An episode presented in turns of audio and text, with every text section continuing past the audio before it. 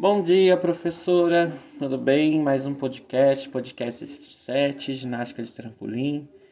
Né? Esse eu pude acompanhar, né? Eu achei a aula muito interessante, a ginástica de trampolim é maravilhosa. E o professor Minoro, ele deu um show, né, na aula. Logo mais que acabou a aula, eu fui olhar o código de pontuação.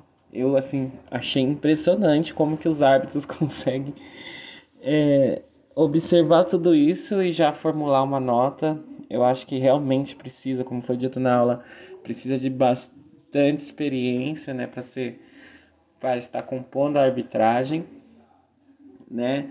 É, a ginástica de trampolim, eu acho que falta no Brasil é questões de políticas públicas para que essas ginásticas sejam difundidas nas escolas. Eu acho que seria, na verdade, não só essa, né? Eu acho que toda a questão da ginástica se ela fosse difundida na escola, teria um outro patamar. Eu acho que ela seria bem mais conhecida, a população, é, claro que não ia entender toda essa questão do código de pontuação, mas ia pelo menos é, se interessar mais pela, pelo esporte, né?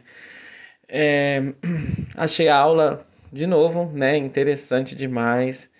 É, eu acompanhei sim, né, pelo o campeonato, eu na realidade, agora eu tô assistindo ginástica demais. Já gostava, agora gostando mais ainda.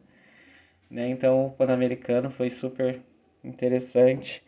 É, tô procurando é, observar mais né, as questões dos movimentos para ver se eu consigo já fazer a, a identificação dos nomes, mas acho que é que nem foi dito, é questão de prática mesmo mas achei super válido, uma aula maravilhosa. A minha impressão da aula é sempre positiva.